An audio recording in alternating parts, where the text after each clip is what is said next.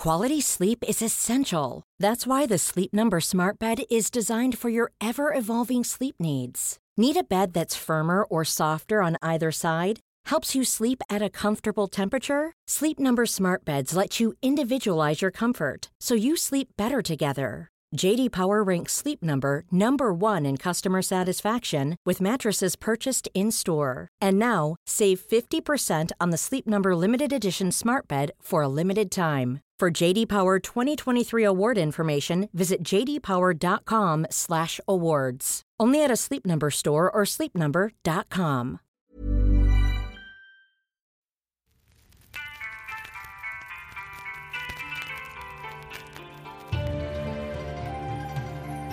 Dix minutes, c'est très peu de temps. Mais quand j'avais 8 ans, 10 minutes, c'était le temps qu'on mettait, mon grand frère et moi, pour aller à l'école à pied. À l'aller, c'était le temps de se raconter tout ce qu'on allait faire à l'école. Et au retour, c'était le temps de se résumer tout ce qu'on avait vraiment fait à l'école. C'est peut-être comme ça que j'ai pris goût à raconter des histoires, que j'ai commencé ce podcast et que je suis devenue Mira. Bien que ce premier épisode parle de moi, les autres parleront des membres de ma famille, de ceux qui sont vivants, de ceux qui sont partis depuis longtemps et de ceux qui rêvent encore de meilleurs jours. Voici ce que vous devez savoir sur moi. J'aime profondément, je suis très gourmande et très bavarde.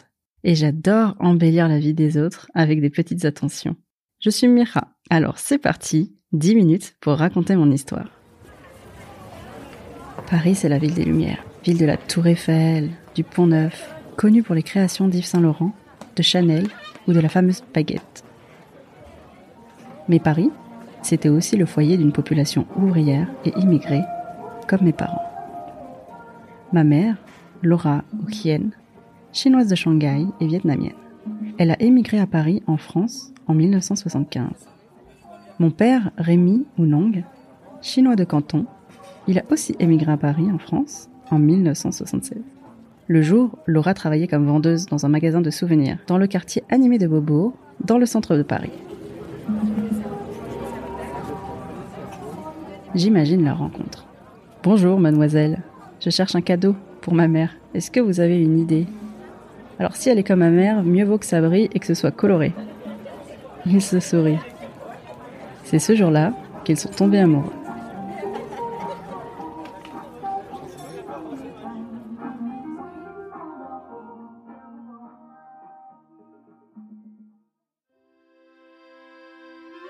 Imaginez, déménager à des milliers de kilomètres de chez vous, dans une ville de plusieurs millions d'habitants, où vous disparaissez complètement dans la foule.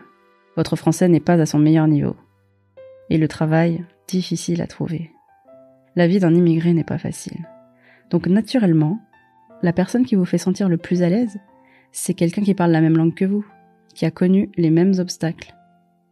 Ces deux immigrés se sont trouvés à Paris, sont tombés amoureux et ont eu un fils, Julien, puis une fille, moi, Mira.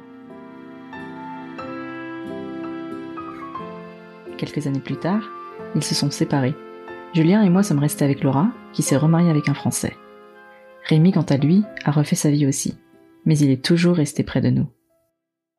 En grandissant, mes parents avaient l'habitude de nous raconter des histoires à propos des membres de notre famille que l'on n'avait pas connus.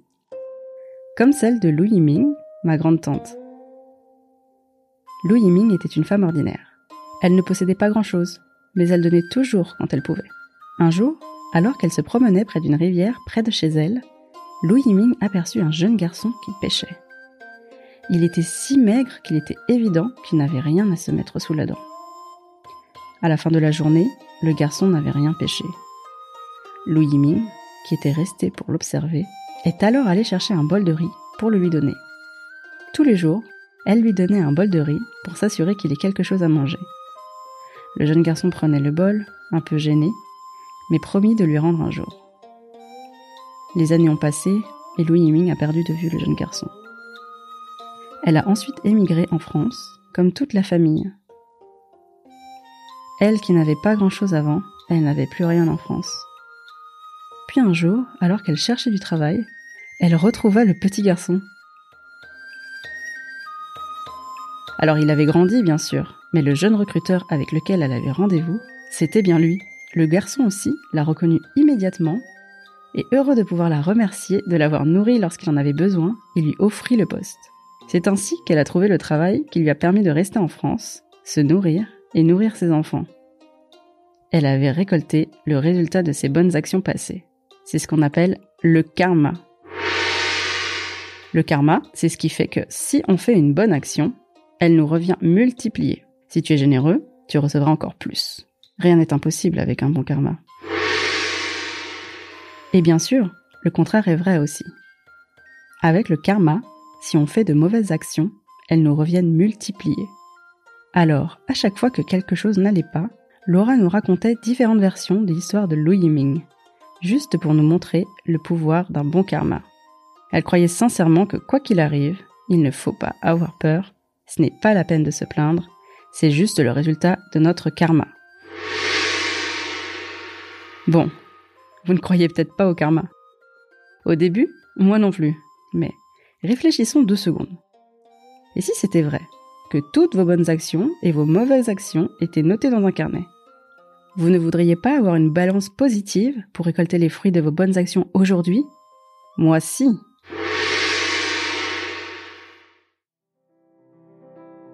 Mon histoire se déroule entre deux cultures, la culture française et la culture asiatique.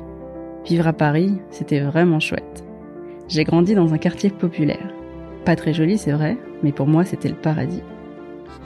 En bas de l'immeuble, un épicier marocain chez qui j'allais acheter des bonbons après l'école. Au bout de la rue, une boulangerie française pour acheter des baguettes pour les tartines du dimanche. Et de l'autre côté de la rue, une station de métro synonyme d'aventure. À mes yeux d'enfant, le métro pouvait nous emmener n'importe où, de la Tour Eiffel à Disneyland Paris, en passant par le Jardin des Plantes. Toutes mes copines d'enfance avaient des origines étrangères. Ma meilleure amie était algérienne. Mes autres copines étaient chinoises et cambodgiennes. Et dans ma classe, il y avait aussi des sénégalaises, des marocaines, des polonaises, mais toutes françaises. Ma culture chinoise et vietnamienne, elle, vient de mes parents. On n'avait pas les moyens de voyager et de prendre l'avion pour l'Asie. Mais l'Asie, on l'a trouvée partout chez moi. Dans l'entrée, sur l'hôtel des ancêtres, Laura déposait chaque dimanche quelques fruits en rentrant du marché, en dessous des photos de mes grands-parents. Dans la cuisine, où Laura nous cuisinait des plats aux saveurs rappelant son pays. Dans nos fêtes aussi, bien sûr, quand tous les ans, j'attendais avec impatience le nouvel an pour assister au défilé des dragons dans le 13e arrondissement de Paris. En mangeant un banh sur le bord de la route. Mais c'est aussi à ce moment-là que, sans m'en rendre compte, j'ai commencé à rejeter ma culture asiatique. Je ne réalisais pas encore que c'était une partie importante de mon identité. Pour moi, les Chinois à la télé en France, c'était soit des vendeurs de nems avec un accent ridicule, ou des mafiosos un peu sournois. Je ne me retrouvais pas du tout dans ces images. Moi, je voulais plutôt ressembler aux chanteuses dont je collectionnais les posters, celles des années 90 ou 2000, mais je leur ressemblais pas du tout. Alors comme je ne pouvais pas choisir mon physique, j'ai choisi ma culture, la culture française. Ceci dit, en grandissant, j'ai compris une chose. Ce mélange de cultures, c'est en fait une richesse. Elle nous permet de voir le monde de plusieurs façons à la fois. Ça nous agrandit l'esprit comme quand on voyage, sauf que ce voyage, on le fait constamment avec nous-mêmes.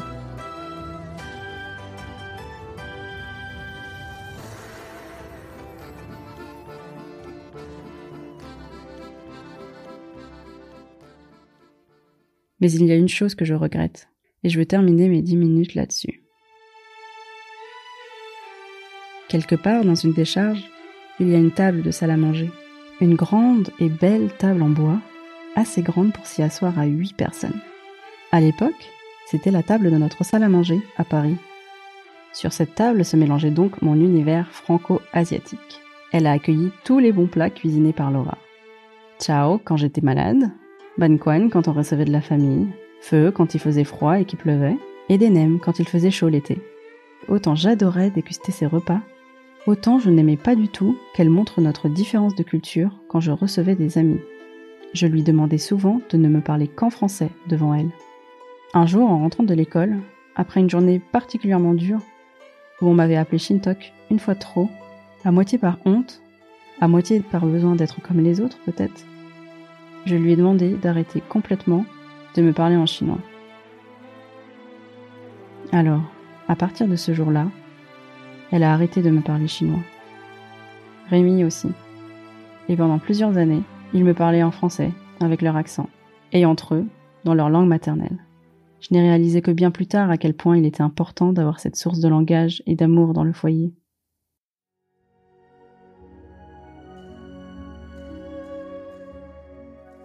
Je suis une fille d'immigrés, et tous les jours, j'écris à Laura pour savoir comment elle va. Nous discutons ensemble le soir, et je lui raconte ma journée. Ma. Bonjour maman, comment ça va? Quand je lui écris, il est généralement tard. Je l'imagine de l'autre côté du téléphone, dans sa maison. Je sais qu'après notre conversation, elle va se lever et, comme tous les soirs, prier devant les statues de Bouddha pour que tout se passe bien. Pour elle, mais surtout, surtout, pour ses enfants. C'était déjà le même rituel quand nous étions petits. Après l'histoire du soir, une fois que nous nous apprêtions à dormir, Laura restait debout. Elle prenait une tisane et elle s'asseyait dans le salon.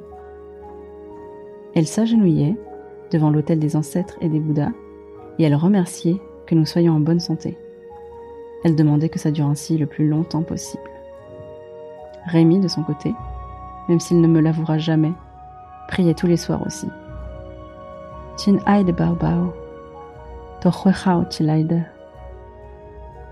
Ma chère fille, tout se passera bien pour toi.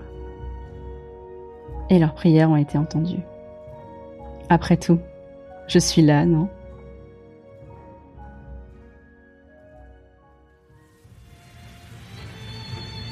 Cet épisode a été produit par Studio Ochenta.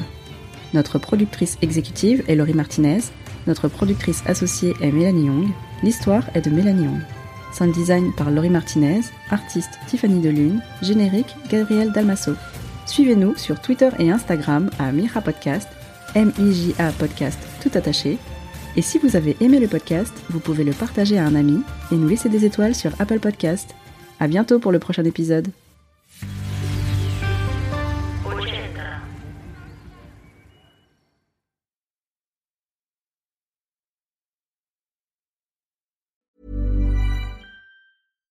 When you make decisions for your company, you look for the no-brainers. And if you have a lot of mailing to do, stamps.com is the ultimate no-brainer. It streamlines your processes to make your business more efficient, which makes you less busy. Mail checks, invoices, legal documents, and everything you need to keep your business running with stamps.com.